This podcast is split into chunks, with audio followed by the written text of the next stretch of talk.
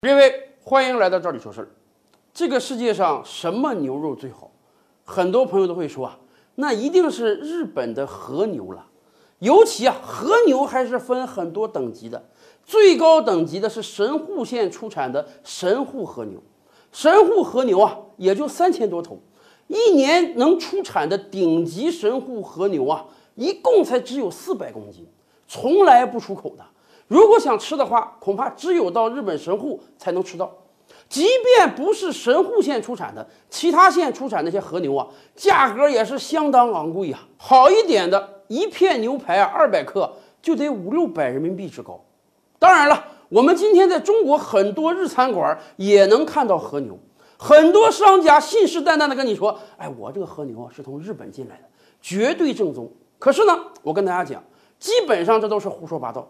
因为从二零零一年开始，我国就把日本列为疯牛病的疫区了。从那个时候开始，我国政府根本不允许进口日本的牛肉。也就是说，如果今天某个中国餐馆告诉你他卖给你的是日本和牛，那么他一定是在撒谎。他那个牛肉很大可能就是用澳洲的和牛假冒的。澳洲也有和牛吗？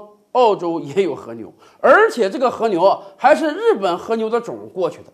讲起这个事儿啊，那还也是日本的一个伤心事儿。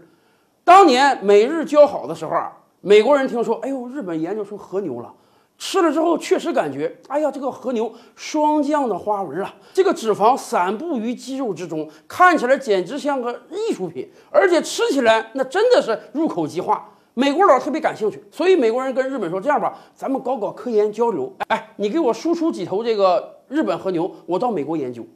美国佬拿回去之后呢，经过杂交，杂交出了美国的和牛。又经过一段时间，美国的和牛又被人流传到了澳洲，结果生产出了澳洲的和牛。今天，澳洲和牛和美国和牛虽然在品质上不能完全替代日本和牛，但是也确实是相当不错了，以至于很多中国餐馆都在以假乱真。可以说，正是日本当年和牛管控的不严格，让美国和澳大利亚占了便宜。而今天呢，我们中国人在中国境内没法合法的吃到日本和牛，所以啊，也有很多人研究有没有可能，我们也把日本的和牛种弄到中国来生产呢？前不久就发生了这样一个事情，有一个在日本大阪生活的日本人哦，他坐着游轮从大阪到上海，随身携带了一个箱子，箱子里啊装了几百个试管。您知道这个试管里装的是什么吗？装的是日本和牛的精液和日本和牛的受精卵。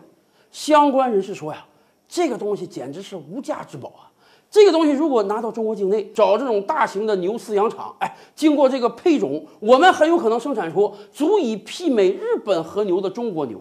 而且人家拿的不光是和牛精液啊，还有一些是和牛受精卵。如果说你只有精液跟中国母牛配种的话，这品质可能不一定好啊。但是受精卵拿过来，那很有可能直接在中国生出日本和牛来。可以说很不幸，也可以说很幸运的是，这哥们儿到了上海海关的时候，被我们的海关人员查出来了。咱们知道，日本是疯牛病疫区啊。甭管是牛肉制品还是牛的精液，那绝对是不可以进来的。所以，我们海关没有放行这个日本人呢，只能原路返回。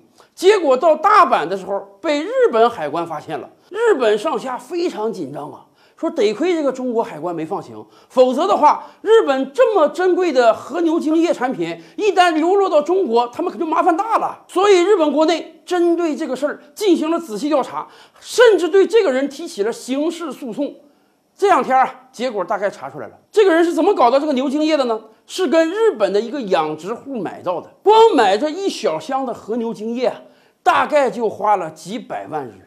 当然，咱们知道，如果这个精液真的拿到中国境内了，找到好的中国买家，这个价格恐怕要翻十倍不止啊！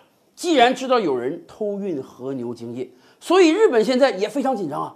他们下一步表示要进一步严格立法、严格执法，防止跟国宝一样的和牛精液被偷运出国。而从这个角度上讲啊，我们确实非常羡慕这些年来日本在农产品深研发上取得的成果。